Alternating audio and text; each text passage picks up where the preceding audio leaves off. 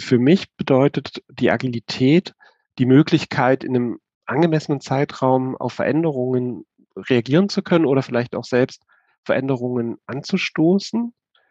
Und das aber in einer Art und Weise durch Frameworks oder Methoden wie zum Beispiel äh, Scrum oder OKRs oder was es noch alles an Methoden gibt, also das Ganze fokussiert und strukturiert anzugehen und nicht dabei im Chaos zu landen. Als wir zum Anfang das vorgestellt haben, sehr viele englische Begriffe bei uns, alles in Deutsch, können wir nicht die Begriffe ändern. Ich glaube, man muss so ein bisschen Fingerspitzengefühl haben und ähm, die Leute einfach ernst nehmen mit, mit ihren Befindlichkeiten und dann lässt sich damit sehr gut arbeiten, ohne sich jetzt irgendwie in einem Korsett gefangen zu fühlen, finde ich. Heute arbeiten alle etwa 3500 Mitarbeitenden bei Alnatura mit M365. Was sind Lessons learned? Herzlich willkommen zu den EHI Retail Insights, der Podcast des Kölner Handelsforschungsinstituts EHI. Mein Name ist Caroline Martens und ich spreche in diesem Podcast mit verschiedenen Menschen aus dem Retail. Zu mir kommen Mitarbeiter und Mitarbeiterinnen aus Handels- und Dienstleistungsunternehmen und wir sprechen über aktuelle Projekte, Painpoints und Pläne. Außerdem sind regelmäßig meine Kolleginnen und Kollegen aus den Forschungsbereichen zu Gast und stellen ihre Studienergebnisse vor. Bevor ich unseren heutigen Gast vorstelle, möchte ich mich bei unserem Supporter des Monats bedanken, Xalution.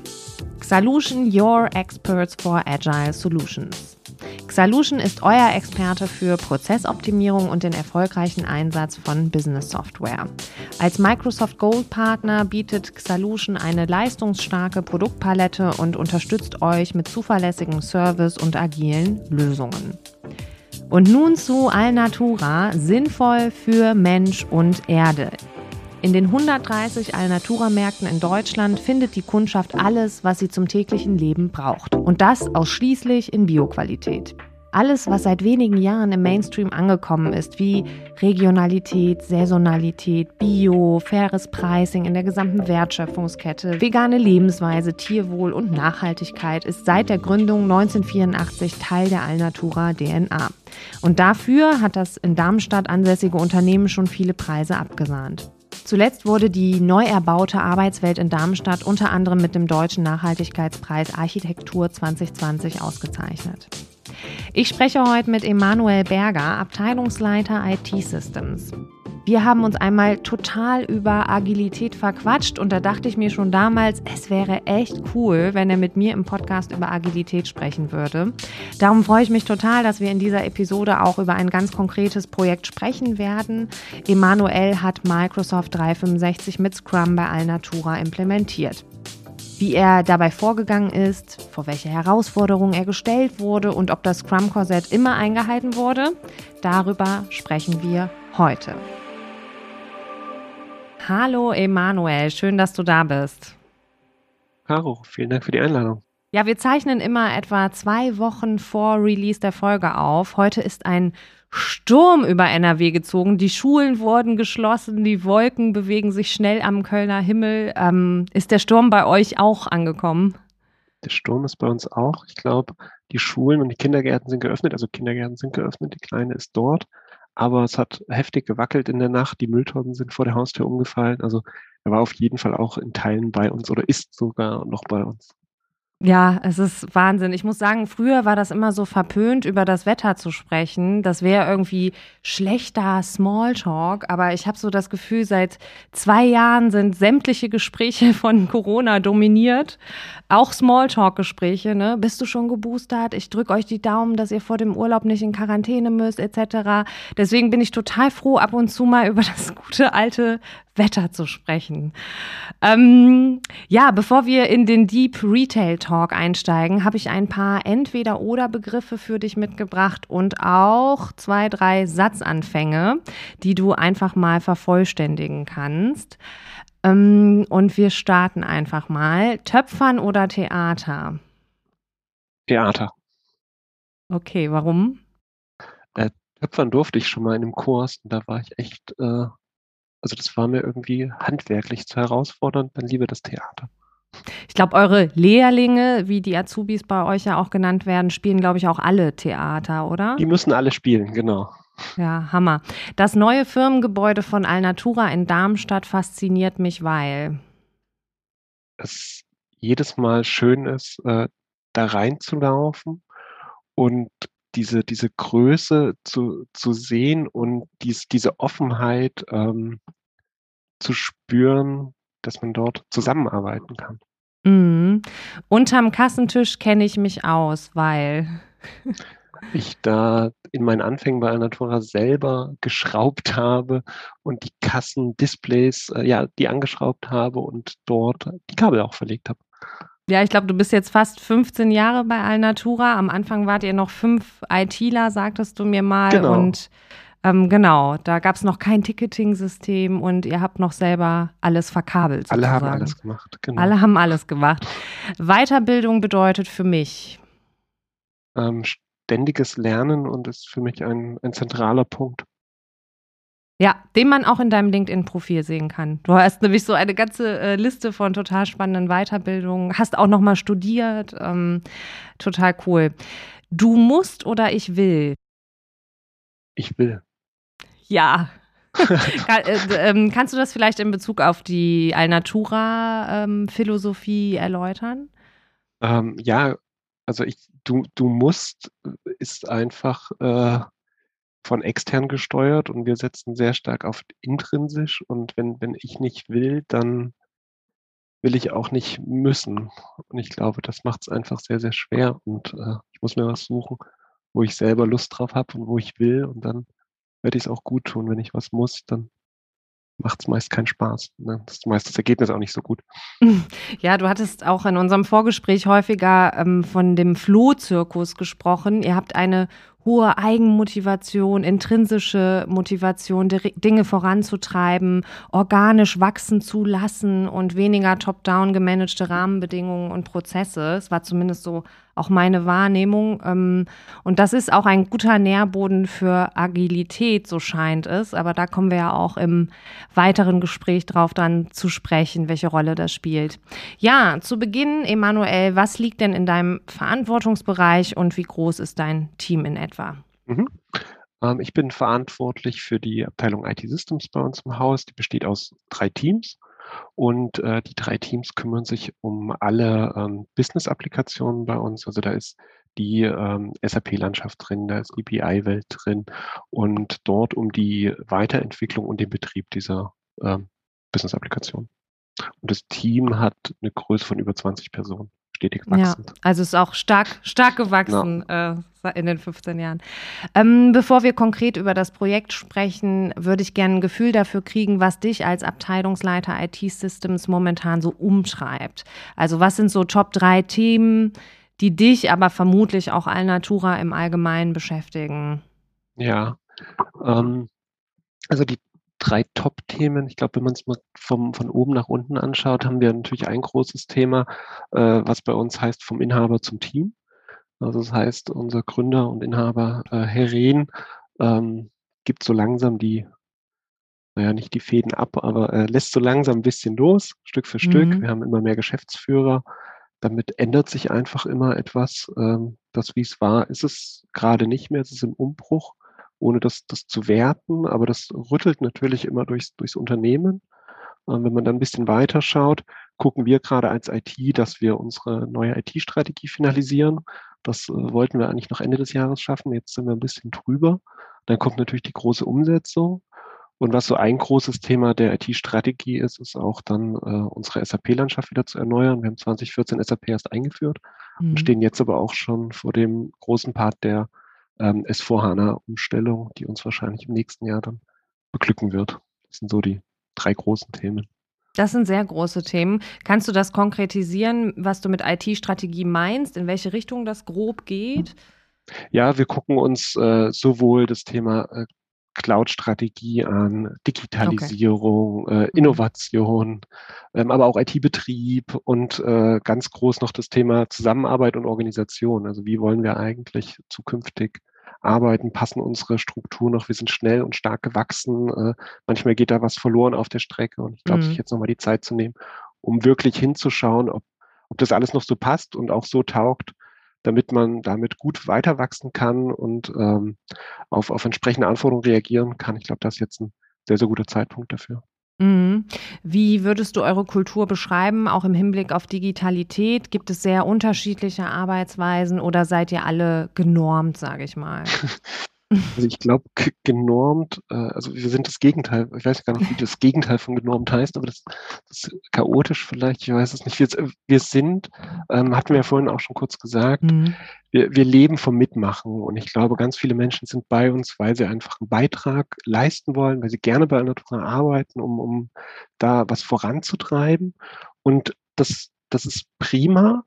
Ähm, das äh, stimmt überein mit den Werten, mit agilen Werten. Das, das total faszinierend, aber an einigen Stellen haben wir halt auch dadurch vielleicht ein bisschen zu wenig Struktur. Und wenn man sich jetzt anschaut, wir haben aktuell keine Digitalis Digitalisierungsstrategie. Wir sind gerade dabei, sowas zu entwickeln, um uns doch mehr Leitplanken und Rahmenbedingungen zu geben, weil jetzt bei knapp dreieinhalbtausend Mitarbeitern tut es uns vielleicht doch gut, ein paar mehr Regeln zu haben und nicht so einen, äh, du hattest es vorhin schon gesagt, Flohzirkus, wo alle, alle sind in Bewegung, alle wollen was machen und alle sind mhm. total mhm. motiviert und am Arbeiten, aber dann mal hinzuschauen, ob wir wirklich alle in die gleiche Richtung flitzen und ob wir alle das tun, was für uns jetzt das Wichtigste ist. Ich glaube, da haben wir noch ein bisschen Lernfeld.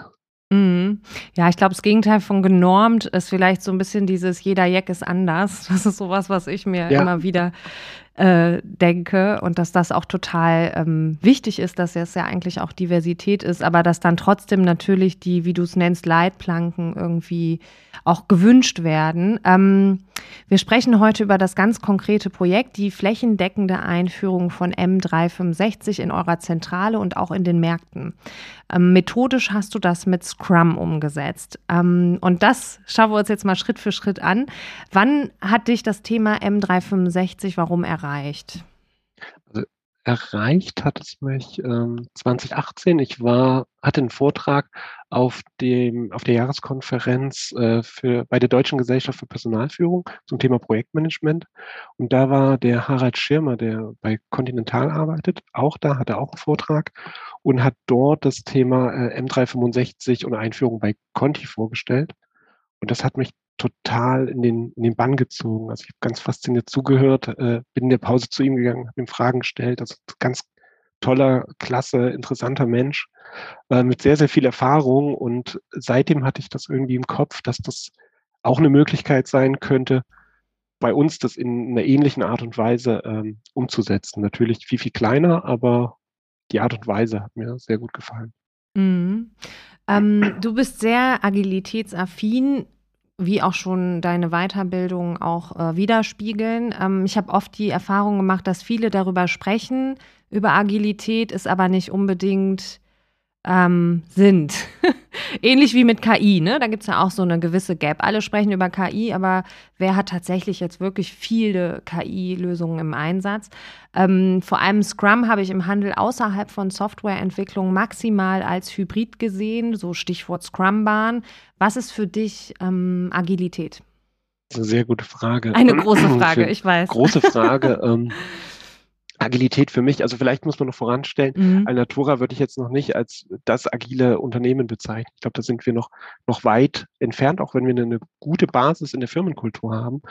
Ähm, für, für mich bedeutet die Agilität die Möglichkeit, in einem angemessenen Zeitraum auf Veränderungen reagieren zu können oder vielleicht auch selbst Veränderungen anzustoßen und das aber in einer Art und Weise durch Frameworks oder Methoden wie zum Beispiel äh, Scrum oder OKRs oder was es noch alles an Methoden gibt, also das Ganze fokussiert und strukturiert anzugehen und nicht dabei im Chaos zu landen. Also ich mhm. glaube, das ist genau das Spannende zu sagen, Scrum einfach, naja gut, einfach erklärt vielleicht nicht, aber ähm, relativ schnell zu begreifen, aber schwer zu managen, weil dann doch die Struktur dabei sein muss, die es überhaupt macht, nicht heute links, morgen rechts und übermorgen was anderes. Also Agilität und Flexibilität wird oft so ein bisschen, oder wir müssen agiler und schneller werden. Das sind manchmal so, so, so Aussagen, die mir ein bisschen Schmerzen bereiten. Wir werden nicht unbedingt schneller dadurch, aber wir, wir können uns darauf einlassen und wir müssen nicht den Plan bis zum Ende verfolgen, wenn sich der Plan einfach geändert hat.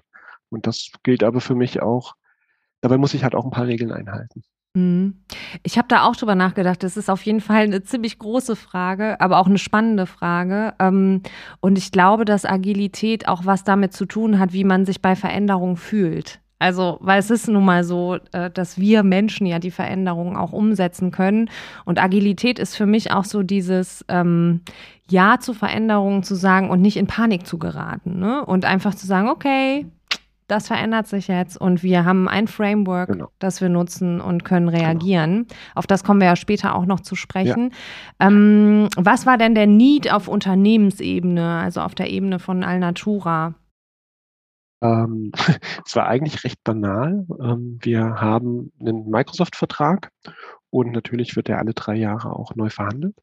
Und wir hatten drei Jahre Zeit, um unsere Lizenztypen zu ändern. Also äh, Microsoft ist immer mehr in die Cloud gegangen, hat neue Services angeboten und ähm, es stand dann 36 Monate Zeit zur Verfügung, um zu sagen, jetzt nutzt ihr bitte die neuen Lizenztypen, sehr, sehr technisch, sehr pragmatisch.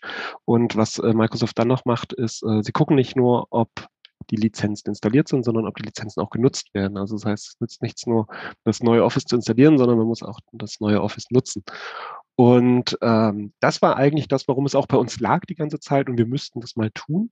Mhm. Und auf der anderen Seite, was es dann spannend gemacht hat oder was man daraus machen konnte, neben dem wir installieren jetzt einfach die neue Software, ähm, ist zum einen das Thema, die Leitlinien der Kommunikation waren veraltet. Also wir hatten so einen Leitfaden Kommunikation, Kfz-Kommunikation, Filiale, Zentrale, äh, war schon drei Jahre alt. Wann schreibt man eine E-Mail, wann rufe ich an? Also ganz, ganz banal. Ähm, lag ab im Intranet, keiner hat sich angeschaut, keiner wusste, dass es existiert, keiner hält sich dran. Ähm, jeder wünscht sich aber, dass es funktioniert.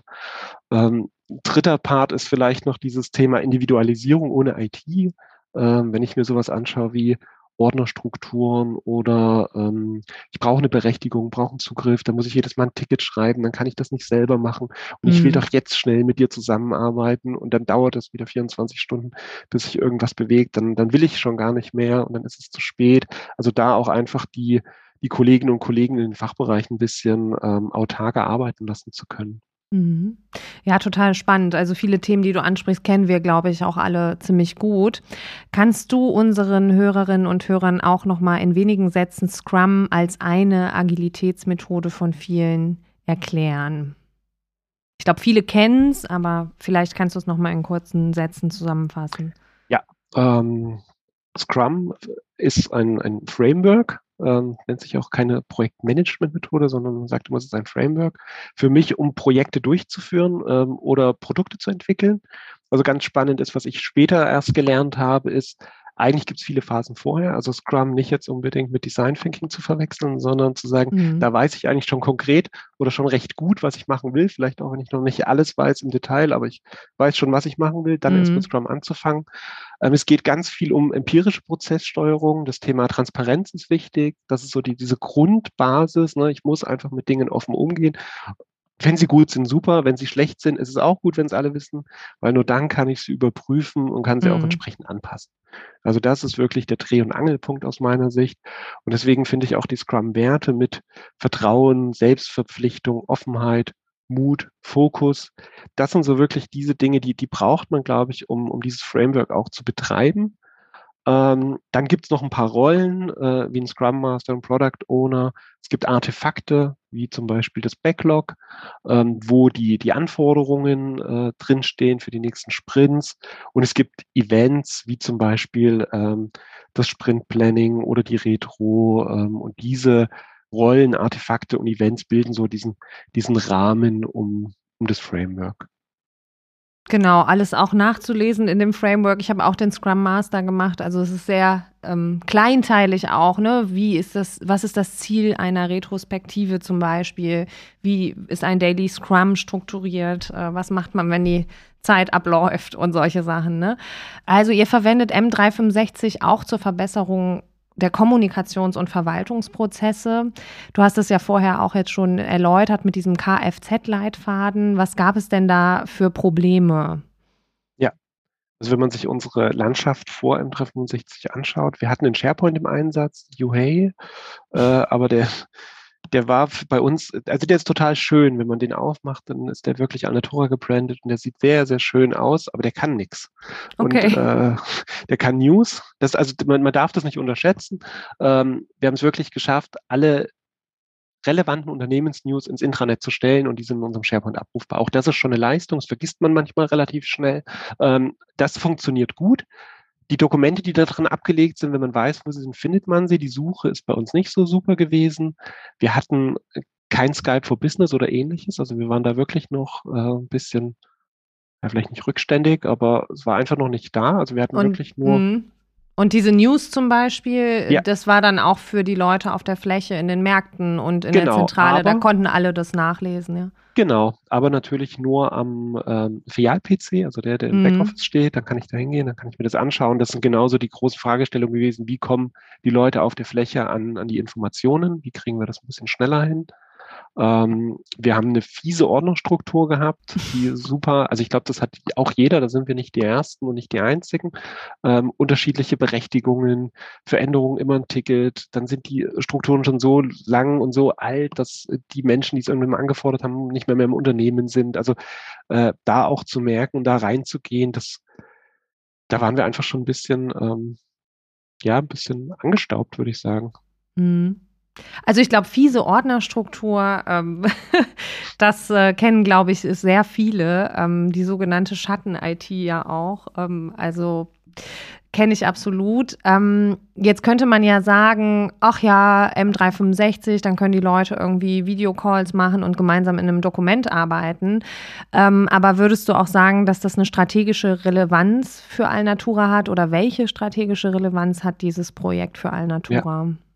Also ich glaube, wir haben es dann zu einem strategischen Projekt gemacht. Ne? Also ich, ich, erinnere mich noch dran, ich war äh, bei, bei, der SAP, bei unserem Key-Accounter und habe ihm von unserem Projekt erzählt, äh, was mhm. ich gerade gemacht habe. Und er hat gesagt, Teams, was, was meinst du? Ach so, stimmt, ich habe ja auch so einen Button, der ist seit letzter Woche da. Und das war die Ausrollung bei, bei der SAP äh, dann war Teams einfach da. Ne? Genau wie du sagst, das kann man so mhm. machen. Dann funktioniert das auch. Also es ist auch alles sehr relativ klar.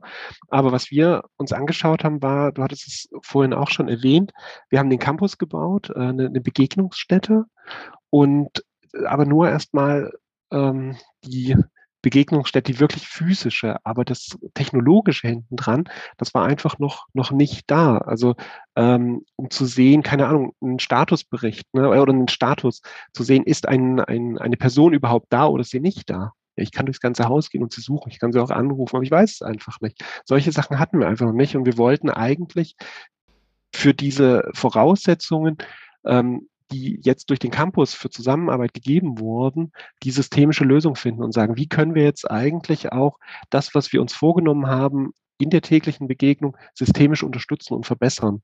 Und damit hat es auch diese strategische Relevanz gekriegt. Und damit sind wir dann auch ins Rennen gegangen und konnten es auch als offizielles Unternehmensprojekt eintüten, weil sonst wäre das, glaube ich, schwierig gewesen. Stimmt es total interessant, dass du das sagst. Ist diese Person schon da? Weil ich erinnere mich daran an frühere Jobs, wo es auch noch nicht sowas gab wie so ein Telefonclient oder ähm, ähm, sowas wie Teams. Also gut, das ist jetzt schon echt zehn Jahre her oder so, aber gut. aber da war das wirklich oft so dieses, ist der und der schon da? Also diesen Satz hat man häufiger schon mal im Büro gehört oder ähm, genau, weißt du, wo der und der ist? Und das ist ja was, was gar nicht mehr so ähm, kommuniziert wird, weil es klar, ne, ist auf grün, ist auf orange, ist auf rot, ist irgendwie alles klar. Ähm, wenn die Leute es denn dann auch ähm, ja, nutzen, welche ähm, Risiken habt ihr denn in dem Projekt gesehen? Bei den Risiken war natürlich ein großes Thema ähm, IT-Security, Daten, äh, DSGVO, all diese mhm. Sachen. Ähm, das hatte ich auch nochmal auf dem Vortrag bei Microsoft selber gesehen. Ähm, wir haben auch einen Betriebsrat in einem Markt, auch den mitzunehmen. Äh, das haben wir aber, glaube ich, alles relativ schnell und gut gemacht. Und wir hatten auch im Projekt äh, Rechtsvertretung, also von Rechtskollegen bei uns mit dabei, mhm, die sich auch cool. gut darum gekümmert haben. Wir haben eine Datenschutzfolgeabschätzung gemacht, um da einfach safe zu sein, um wirklich zu gucken, was wollen wir tun. Ich weiß noch, ähm, zum Beispiel ein Thema war die Aufnahmefunktion äh, in Teams, also Meetings mhm. aufzuzeichnen. Dann kommt nur ein Hinweis, aber ich kann dem nicht zustimmen oder ich muss dem nicht zustimmen, es geht einfach los. Ja, Und das stimmt. war ein Grund für uns, diese Funktion zu deaktivieren. Und da haben wir wirklich penibel drauf geachtet, dass das alles ähm, gut funktioniert und auch, auch äh, so verträglich ist wie, wie, wie möglich, dass die Server in Europa stehen und all diese Sachen. Ähm, spannend war für uns, wir haben mit M365 äh, einen Evergreen-Ansatz. Das bedeutet, es kommen ständig neue Updates, nicht mehr so wie früher, dass man irgendwie ein oder alle zwei Jahre mal ein neues Office installiert, sondern es kommen permanent neue Sachen. Es war sehr spannend, äh, wie macht man überhaupt Schulungsunterlagen? Macht man Schulungsunterlagen? Ich mache mhm. heute einen Screenshot, der ist morgen veraltet. Ähm, die User verstehen vielleicht die Anwendung nicht. Also wie, wofür nutze ich es wirklich? Ne? Also ich kann einfach die Software installieren, aber wenn sie dann keiner nutzt, dann bringt es mir nichts. Und natürlich war es auch spannend für die IT-Organisation, zu sagen, wir geben den Mitarbeitenden einfach mehr Kompetenz. Ihr legt euch selber in Teams ein Team an. Große Diskussion, darf ich das, darf ich das nicht? Weiß ich, mm. Projekt dürfen alle oder muss das irgendwie einer bestätigen? Und dann nicht wieder in alte Muster zu verfallen und auch zuzutrauen, ähm, das waren so diese jetzt eher noch weiche Risiken, aber das waren schon vielleicht Bedenken, aber sehr, sehr spannend, so im Projekt über so Fragestellungen nachzudenken. Mhm. Aber es ist halt total gut, dass ihr es gemacht habt, weil wie du äh, schon auch eben sagtest bei dem einen Beispiel, ich glaube, manche, die vielleicht auch den Podcast hören, kennen das äh, so, hier sind eure Zugangsdaten, ihr habt jetzt Teams. Also das genau. gibt es, glaube ich, durchaus auch in Unternehmen. Und es ist aber gerade wichtig, glaube ich, über diese vermeintlichen Details auch irgendwie ähm, zu sprechen. Ähm, ist total witzig auch, dass du das sagst mit den ähm, mit dem Evergreen-Ansatz, weil ich weiß noch, äh, früher, wie auch immer, vor zehn Jahren oder was auch immer, da war das so, dann hast du morgens äh, Outlook geöffnet und alles sah anders aus. Daran erinnere ich mich noch. Oder bei Excel, äh, Excel 2003 oder was, wo finde ich denn jetzt das und das? Das ist ja ähm, jetzt viel organischer irgendwie auch, ne? Ähm, gut, und dann hast du im Vorgespräch ziemlich anschaulich erzählt, wie du, ähm, ja, ganz operativ gesagt, auch wie du vorgegangen bist. Äh, ich glaube, du bist dann damals noch vor Corona durch die einfach so ohne Maske durch die Büros gegangen. Kannst du vielleicht noch mal ähm, so deine ersten Schritte in dem Projekt mhm. ähm, erläutern, uns da ein bisschen ja. mitnehmen? Gerne. Ähm, ja, wir wussten, wir wussten, dass wir es machen müssen. Ne? Das waren so die Rahmenbedingungen, dass wir einfach gesagt haben, wir hatten Deadline mit, mit der Lizenz und mein, meine Motivation war dann wirklich dieses, wie können wir es ausrollen, wie können wir es machen? Und ich bin, bin wirklich von, von Fachbereich zu Fachbereich geflitzt und habe gefragt, wer Lust darauf hätte, ähm, ohne zu sagen, ich brauche die und die Menschen, sondern ich habe einfach nur gefragt, wer hat Lust, wer will. Und dann hatten wir eine ganz große Gruppe und dann mussten wir erstmal, weil wir gesagt haben, wir machen das jetzt mit Scrum. Das kam uns irgendwie, wir hatten vorher die Ausbildung gemacht und haben gesagt, das ist jetzt unser Projekt. Und mit dem Pilot machen wir jetzt Scrum. Ähm, ein Kollege und ich zusammen haben uns auch die Rollen aufgeteilt und mussten dann so ein bisschen erstmal gucken, wer ist denn überhaupt im Projekt? Was habt ihr eigentlich für Rollen?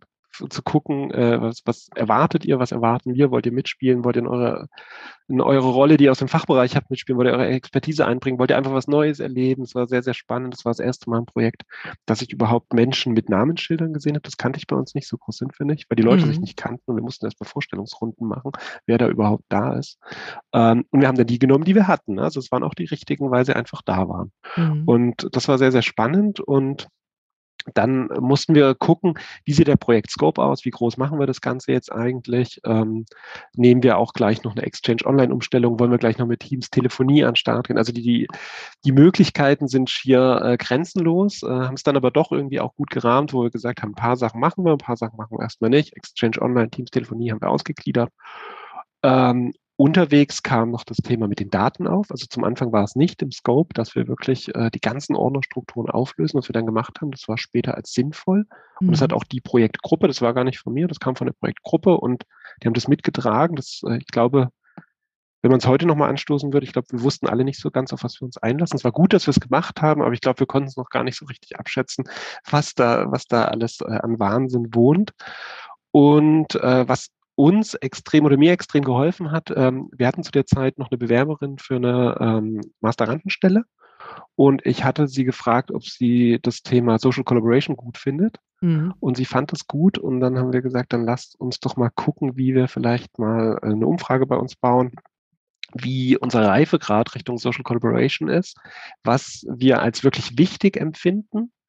Und das haben wir auch gemacht. Und über diese diese Umfrage haben wir auch herausgefunden, was ist das, was die Menschen wirklich brauchen. Und dann haben wir geguckt im Projekt, und das ist eigentlich der agile Ansatz gewesen, in dem wir geschaut haben, wo finden wir auch Use Cases mit den vorhandenen Rahmenbedingungen? Also was gibt die Lizenz an, an Funktionen her und wie können wir damit die gewissen, äh, die geforderten Use Cases äh, abbilden? Und haben uns dann mhm. Gedanken gemacht, wie kriegen wir die neuen Funktionen und das, was ich mir wünsche, äh, zusammen, um einfach besser arbeiten zu können. Also super stark im Austausch auch einfach mit allen Kollegen, ne? Ja, und es hilft auch beim Bewerten natürlich. Ne? Also wenn ich vorher weiß, das wünschst du dir, kann ich danach auch fragen, hat es geklappt? Gerade in so einem in so einem weichen ähm, Umfeld, ne? also auch einen Business Case für M365 zu, re äh, zu, rechnen, ist super schwer und ich bin auch froh, dass ich das nicht so hardcore machen musste. Mhm. Und wie viele Leute waren in dem Projektteam? Wir waren ähm, zwischenzeitlich mal über 30. Also zum Anfang waren wirklich viele dabei und dann hat sich das so auf ein Kernteam von 20 bis 25 waren wir doch dann. Mhm. Ja, vielleicht auch 15 bis 20, die dann wirklich immer dabei waren und dann andere wurden mal dazugeholt. Äh, aber es war schon, schon recht groß für, für unsere Größenordnung. Mhm. Und wie hast du das Scrum-Team konstituiert? Es gibt ja die Rollen vom Scrum Master, Product Owner, es gibt das Development-Team. Mhm. Wie hast du das, äh, ja, so grob gesagt gemacht? Ja, oder wie habt ihr es ähm, gemacht? Weil ich glaube, ja. du warst nicht so, wir machen das so und so, sondern ihr habt es gemeinsam. Nee, wir mussten, ne? genau, wir mussten gucken, wie, wie kriegen wir das hin. Ähm, wie gesagt, mein, mein Kollege und ich, äh, wir haben zusammen die Ausbildung gemacht. Also wir hatten gefühlt so einen Meter Vorsprung vor, vor den anderen und konnten dann immer ein bisschen erklären und dann ähm, haben das aber auch offen kommuniziert. Ne? Also wir gesagt haben, wir, wir üben hier und wir schauen. Ähm, ich habe die Rolle des äh, eigentlich ja des Projektleiters gehabt, weil das natürlich auch wieder das Spannende ist, wie bindet man Projekte in die Organisation ein. Projektleiter gibt es da aber nicht mehr. Deswegen haben wir gesagt, ich bin der äh, Product Owner, weil ich doch irgendwo ergebnisverantwortlich für die Umsetzung war und mein Kollege hat die äh, Scrum Master Rolle übernommen. Aber auch da haben wir ähm, uns waren ständig im Austausch miteinander und bei den Dev-Teams war das Problem, wir hatten zu viele, die mitspielen wollten. Und somit mhm. hatten wir mhm. nicht nur ein Dev-Team. Und dann kamen wir natürlich gleich in die nächste Frage, wollen wir jetzt irgendwelche Scale, Scrum-Sachen, aber wir, wir hatten ja eh erstmal keine Ahnung oder nur ganz wenig. Und dann haben wir, das war das Einzige, wo wir vielleicht äh, dann ein bisschen abgewichen sind. Wir haben dann einfach zwei Dev-Teams draus gemacht. Ähm, weil sonst die Gruppe einfach zu groß geworden ist, haben geschaut, dass die auch äh, gut heterogen sind und dass die äh, auch autark arbeiten können, also so wie man sonst mhm. auch ein, ein Dev-Team äh, festlegt. Und ähm, ja, dann sind wir mit zwei Dev-Teams, einem Product Owner und einem Scrum Master gestartet. Okay. Und wie kann man sich bei euch einen Sprint, Sprint Review und die Retro vorstellen? Ähm, wo und wie hat das stattgefunden? Mhm. Ähm, wahrscheinlich auch ähm, alles in echt, ne? Also ja, damals das war damals noch gar nicht die Frage. Genau, ja. das war wirklich gut und ich muss auch ehrlich sagen, ähm, so ein Projekt rein virtuell zu machen, ähm, spannend. Ich glaube, geht auch, aber im Planning, es war halt wirklich so, die Leute mussten ja erstmal die Methode lernen. Und was haben wir gemacht? Wir haben dann äh, Scrum erklärt und dann haben wir erklär, erklärt, wie funktioniert ein Planning. Und dann haben wir gesagt, jetzt machen wir ein Planning. Also wir sind dann gleich im ersten Sprint oder im ersten Planning haben wir dann äh, gleich die Umsetzung gemacht und dann ne, das, das Erlernte Wissen anwenden. Und dann saßen wir alle in der Runde und dann haben wir angefangen und haben gesagt, okay, was sind denn äh, unsere ersten User Stories, was sind unsere kleinen äh, Sprint äh, Goals, mhm. haben die zusammen definiert. Ähm, wir haben da, also ich glaube, mein Kollege und ich haben da ein bisschen Vorarbeit immer geleistet, haben was mitgebracht zur, zur Diskussion, damit man nicht bei Null anfängt in so einer großen Runde. Das war dann immer recht hilfreich, weil man so ein paar Ankerpunkte hatte. Und im Planning konnte man dann sagen, was wollen wir uns denn vornehmen von unserem Backlog? Was glauben wir, schaffen wir in den nächsten vier Wochen? Sprintlänge haben wir vier Wochen gemacht, mm, okay. weil die Dev-Teams auch nicht Vollzeit dran arbeiten konnten. Das ist ja auch häufig so ein Thema. Also bei uns waren, haben wir auch gefragt, wie viel Zeit hast du pro Woche? Wie viel kannst du ähm, investieren? Und das war recht hilfreich, wenn man sich darüber klar wird, wie viel Zeit man wirklich effektiv zur Verfügung hat, sich dann auch die Aufgaben zu ziehen dann sind wir gesprintet, unsere vier Wochen. Und dann kam das Review, in dem wir gesagt haben, okay, jetzt zeigt doch mal, was ihr gemacht habt. Und äh, aus der Softwareentwicklung ist es ja auch so, dass man sagt, man soll jetzt direkt ins System gehen und zeigen. Und so war es dann auch. Zeigt eure Ergebnisse, präsentiert das. Sehr spannend, das immer in der Runde zu präsentieren, ähm, Feedback zu kriegen, zu überlegen, kriegen wir die User Story jetzt zu oder nicht, war auch äh, sehr herausfordernd. Ich weiß noch, dass eine Kollegin mir irgendwann mal 50 Euro angeboten hat, wenn ich die User Story schließe, weil es sich irgendwie so genervt hat und wir sie nicht zugekriegt haben. Äh, aber auch dazu zu, zu lernen und zu sagen, was ist unsere Definition of done? Wann ist denn etwas fertig? Ne? Und wann machen wir es wirklich zu? Und wir haben uns da schon, schon gerieben und es war auch nicht immer einfach, aber ich glaube, alle wollten das auch und sind dann den Weg gegangen. Und bei den Retros ähm, hatten wir zwei äh, verschiedene Arten von Retros. Zum Anfang, als wir im, im Vorstellen der, der Methode waren, haben wir eine Fünf-Finger-Feedback-Methode ganz oft genommen, mhm. ähm, die dabei helfen soll, ähm, im Prinzip die fünf Finger, ne, der, der Daumen für was ist Spitze, Zeigefinger für worauf möchte ich hinweisen, Mittelfinger für was lief nicht so gut, Ringfinger, was nehme ich mit und kleiner Finger, was kam mir zu kurz. Und das fand ich ganz, ganz nett. Okay, das kannte so, ich noch nicht, ja. So anschaulich, weil zum Anfang immer zu fragen, äh, wir wussten es ja auch nicht. Ich habe ja gesagt, wir sind so einen Meter vorne weggelaufen, aber wir wussten auch nicht, tun wir das Richtige, kommt es richtig an, habt ihr noch Probleme? Und dann, dann nur zu fragen, wie war es, dann kriegt man entweder gar nichts oder nur, ja, war super, weil wir sind jetzt auch nicht so konfrontativ bei uns, sondern gucken immer, dass wir eine heile Welt haben. Und mit dieser Fünf-Finger-Feedback-Methode hat man doch die Möglichkeit gehabt zu sagen, ich schreibe da noch was hin und ähm, dann wussten wir zum Anfang, der Rahmen ist noch zu unklar und ist noch zu unklar. Mhm. Ist ja auch mhm. logisch, ne? also es wurde später konkreter, wir wollten alle die konkreten Plan haben, aber dann hätten wir auch kein agiles Projekt gebraucht. Das hat uns geholfen und dann in der Retro selber, äh, also in den Retro selbst, haben wir oft die Seestern-Retro genommen, ähm, die ja auch so ein bisschen in die Richtung geht, ähm, indem ich sagen kann, stopp, womit sollten wir sofort aufhören? Also was sollten mhm. wir ändern? Womit sollten wir weitermachen? Was sollten wir weniger machen? Was sollten wir verstärken und was sollten wir beibehalten. Und das hilft auch einfach nochmal so ein bisschen einen Rahmen zu schaffen und zu sagen, wie war denn die letzte Runde? Haben wir uns, haben wir gut geplant? Haben wir schlecht geplant? Ähm, wir sind zum Beispiel nach einer Retro mal von unseren Dailies zu Weeklies gegangen. Auch noch eine Änderung, stimmt, die wir nicht beibehalten haben, weil mhm. wir gemerkt haben, wir arbeiten effektiv so wenig pro Woche daran, wenn ich es wirklich auf einzelne Personen runterbreche, dass ähm, die Zeit im Daily schon echt viel Zeit klaut und auch der Fortschritt, das war einfach nicht sinnvoll. Mhm. Habe ich auch schon mal erlebt. Ja. ja. und dann haben wir es einfach geändert, weil dann mhm. haben wir gesagt, was sollen wir jetzt daran festhalten? Dann ändern wir es und dann war es aber spannend, zwei Dev-Teams zu haben und zu sagen, okay, machen die jetzt zusammen Weekly oder gibt es dann einen, der beim anderen mit reinspringt? Also das war dann so die, mhm. die Unterwegs-Herausforderung, wie halten wir uns äh, im Loop, wie machen wir das? Und das kam dann halt immer aus diesen Retros auch heraus und konnten es direkt anwenden und ändern.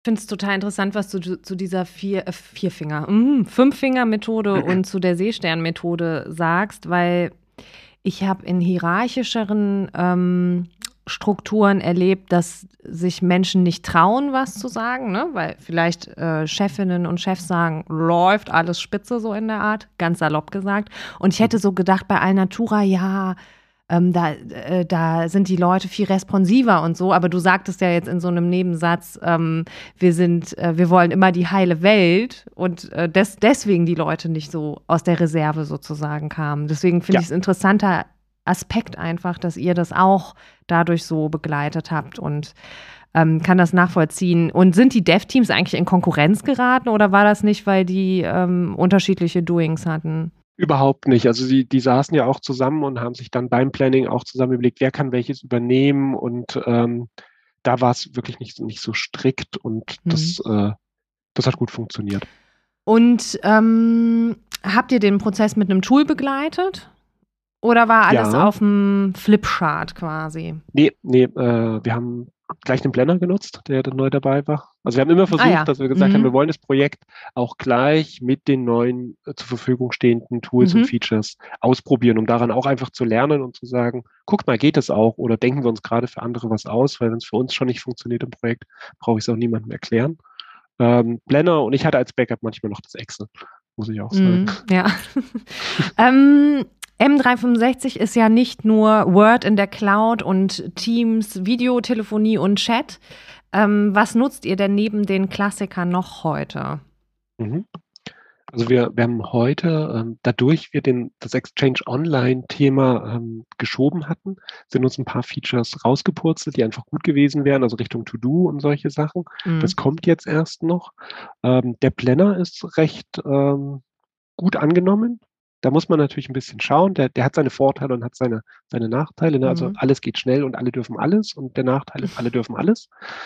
Und äh, was sich echt noch ganz gut eingelebt hat, ist das Thema Forms. Also die Umfragen mhm. einfach schön, schnell, einfach, äh, gute Auswertungsmöglichkeit. Also kurze Umfragen mal in der Chatgruppe äh, an den Start zu bringen. Das ist wirklich was, was sich gut, gut entwickelt hat. Cool. Und ähm, ja, wir nähern uns schon so ein bisschen dem Ende des Gesprächs. Ähm, Gab es denn Skeptiker? Ich frage, weil ich selbst skeptisch bin. Ähm, ich habe definitiv Elemente aus dem Scrum-Framework auch in meine Arbeitsweise übernommen. Also beispielsweise die, dieses Thema Transparenz äh, finde ich total spannend und setze das auch in meinem Team um. Aber zugegebenermaßen ist Scrum ja schon extrem dogmatisch, irgendwie auch sowas wie ein Verhaltenskorsett, ähm, das für einige vielleicht auch als Übergriff wahrgenommen werden kann. Ne? Man bedenke zum Beispiel die Definition einer, eines Meetings. Ne? Das ist ja auch ein bisschen gegen die menschliche Intuition, wie man es vielleicht normalerweise machen würde.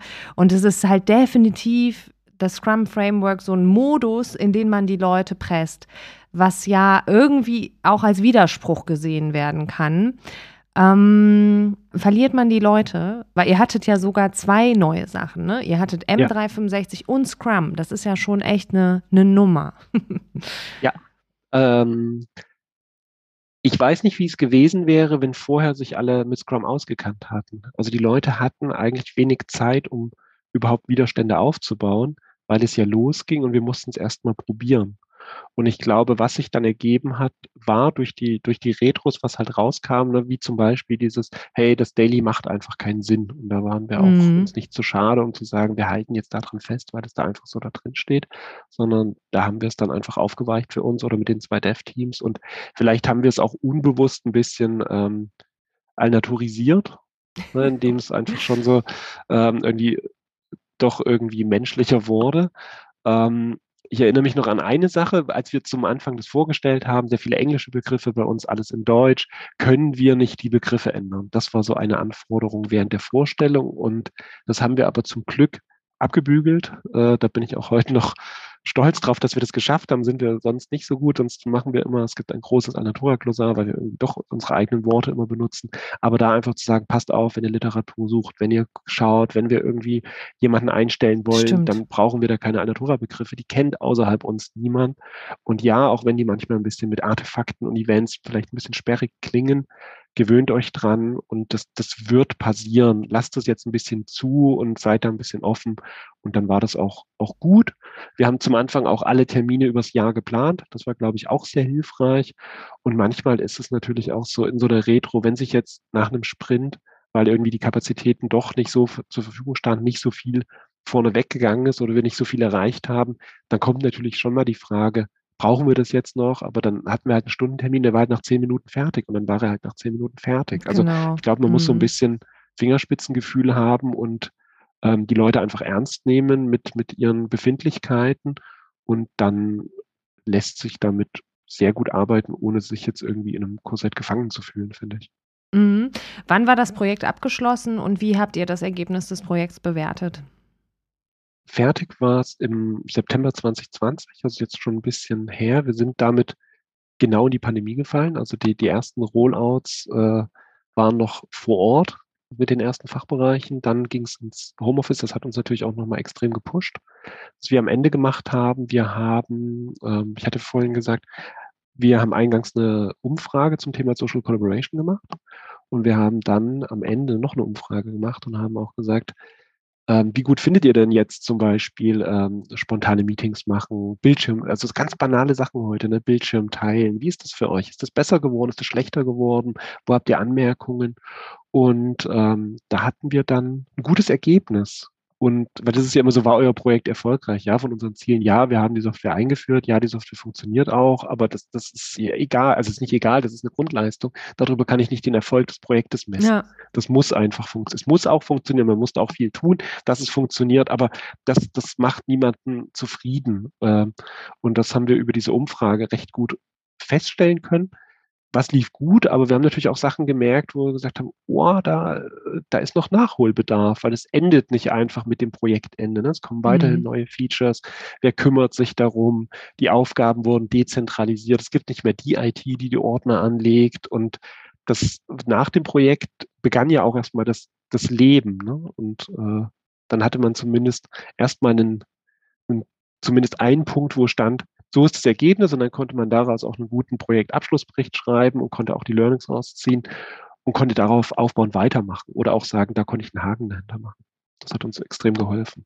Habt ihr einen Mechanismus, um quasi IT-Qualitätssicherung zu machen? Also um sicherzustellen zum Beispiel, dass es jetzt nicht Unmengen an Teams eingestellt werden? Ja, wir, also das, die, genau diese Frage haben wir, sonst hätte ich jetzt vielleicht ein bisschen gezuckt mit, wie gut sind wir mit Qualitätssicherungsmaßnahmen. Ähm, das, das, haben wir gemacht, indem wir gesagt haben, wir könnten ja einmal im Jahr hergehen und sagen, ähm, guck doch mal, in welchen Teams war der letzte Beitrag älter als x Tage. Ah, ja. So, und dann frage ich einfach den Owner, äh, der das Ding angelegt hat, brauchst du das noch oder kann es weg? Und dann ist es gut. Man muss es einfach nur tun. Ne? Und dann setzt man sich einen Reminder und dann ist es da. Und auch dieses, das, das war zum Anfang ja immer, oh Gott, alle legen dann Teams an und alle chatten alle an. Aber ja. warum sollte ich das denn tun? Also das, ne, und ich habe auch gesagt, na, wenn ihr in ein Team eingeladen werdet und es sind da aber nur du und der andere und ihr unterhaltet euch darüber, dann hat man auch die Möglichkeit, das Team wieder zu verlassen und auch zu sagen, was soll das? Und das, das hat dann auch geklappt. Äh, ich weiß noch, dass viele Assistentinnen und Assistenten ein Thema hatten, wenn ähm, äh, die Leute dann angechattet wurden, weil die Assistenten dann keine Funktion wie über die Mails haben, zu sehen, oh, Termin oder Antwort. Und dann habe ich aber auch gedacht, naja, wer, wer soll denn jetzt unsere Geschäftsführer den ganzen Tag lang anchatten? Also das kann man machen, aber also kann man tun. Ich habe das gemacht, nachdem wir live gegangen sind bei Zweien, um einfach zu fragen, hat es geklappt und zu sehen, ob die das lesen. Ich habe auch eine Antwort gekriegt. Also mhm. Chatten hat funktioniert, aber es ist am Ende gibt es so viele, gibt es so viele ähm, Sorgen und Ängste, äh, die dann am Ende aber niemals mhm. wahr werden. Also man, man kümmert sich um diese komischen zwei, drei Prozent, die irgendwie eintreten könnte, aber nicht um die äh, entsprechenden 95, 97 Prozent, die einfach gut sind und die, die schon klappen. Ja, ich glaube, so ist er auch ein bisschen der Mensch einfach, ne? Ich glaube auch, dass mit dem Chatten solche Sachen regulieren sich. Ich erinnere mich daran, wir haben Teams im EHI auch äh, ja, vielleicht 2019, Ende 2019, 2020 eingeführt, auch sehr pünktlich zu Corona, unwissend natürlich. Und ich weiß auch, dass man am Anfang äh, sich total viele GIFs und Bilder und so geschickt hat, was ja sonst nie eine Kommunikationsebene mit Kollegen war. Und dann hat sich, ist es aber auch total abgeflacht. Ne? Ja. Und man nutzt so maximal gefühlt diese fünf Emotionen, die einem da, genau. die Grundemotionen quasi, die fünf, ja. wie die fünf Finger. Ähm, genau. Gut, heute arbeiten alle etwa 3500 Mitarbeitenden bei Alnatura mit M365.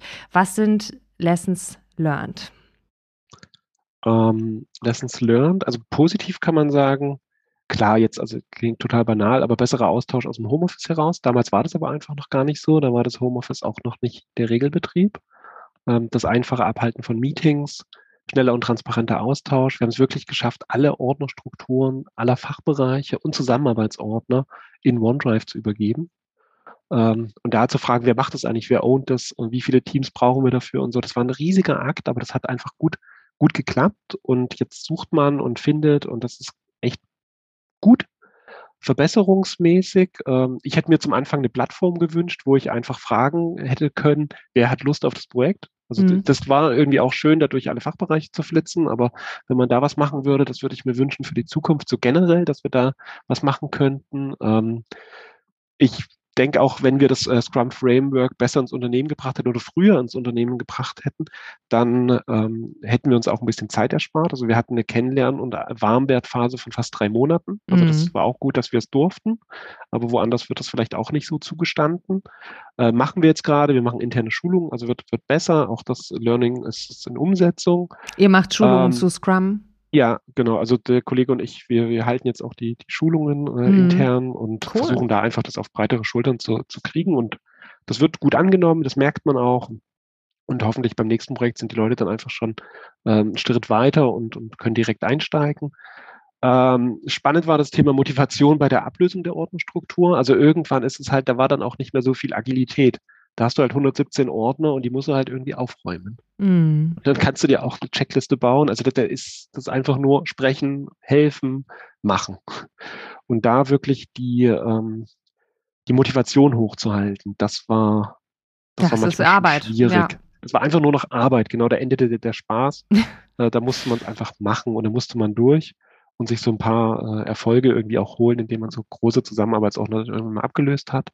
Ähm, was ich echt spannend fand, ist, wir haben mit der Ordnerstruktur alles ähm, aus OneDrive synchronisiert zurück. Also das heißt, du hast bei uns eigentlich wieder eine Ordnerstruktur, die gespiegelt aus den Teams herauskommt oder aus dem SharePoint Online.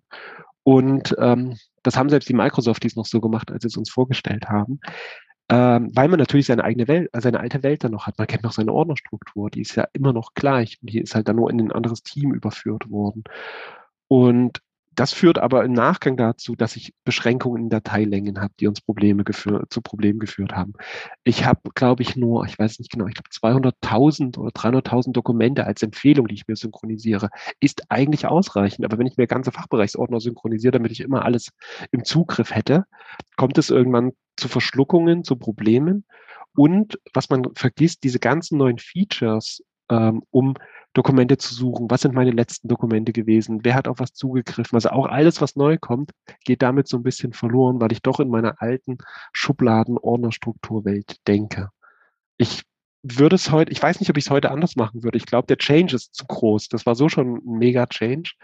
Aber jetzt diesen Schritt zu gehen, also man kriegt es jetzt nicht mehr los. Mhm. Also es ist jetzt wieder da und das jetzt wieder abzulösen und zu sagen, wir beenden das Synchronisieren, das ist glaube ich, ein ähnlich harter Change wie zum Anfang die Ablösung der Ordnungsstrukturen. Und ich glaube, das, das könnte man besser machen, ohne dass ich jetzt sagen kann, ähm, das ist der Lösungsansatz und damit funktioniert es. Aber das sind einfach Probleme, wo wir heute merken, ähm, das ist noch nicht die Endlösung. Vielleicht mhm. ist das die gute Formulierung dazu. Ja, die Frage wird ja irgendwann kommen, ne? wenn wir zehn Jahre lang jetzt in unserer SharePoint-Ordnerstruktur sind, ähm, dann äh, wird es sicherlich Sinn machen, ähm, das nochmal zu überdenken, spätestens dann. Emanuel, ich danke dir für deine Insights in das Projekt. Das klingt total spannend. Schön, dass du da warst.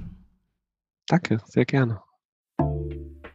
Das war Folge 17 der EHI Retail Insights. Hört auch gerne mal in unsere anderen Folgen rein. Wir haben schon mit Ernstings Family, Zoo Royal, mit Rose Bikes, mit verschiedenen Dienstleistern und natürlich auch Forschungsbereichen über Studienergebnisse gesprochen. Abonniert uns gerne, dann verpasst ihr keine Folge mehr von den EHI Retail Insights. Und wenn ihr Fragen habt oder mal vor dem Mikro mit mir sprechen wollt, meine Kontaktdaten findet ihr in den Show Notes. Schreibt mir gerne eine Mail oder eine LinkedIn-Nachricht. Special Thanks gehen wie immer an unsere technische Produktion Philipp Lusensky. Auf bald!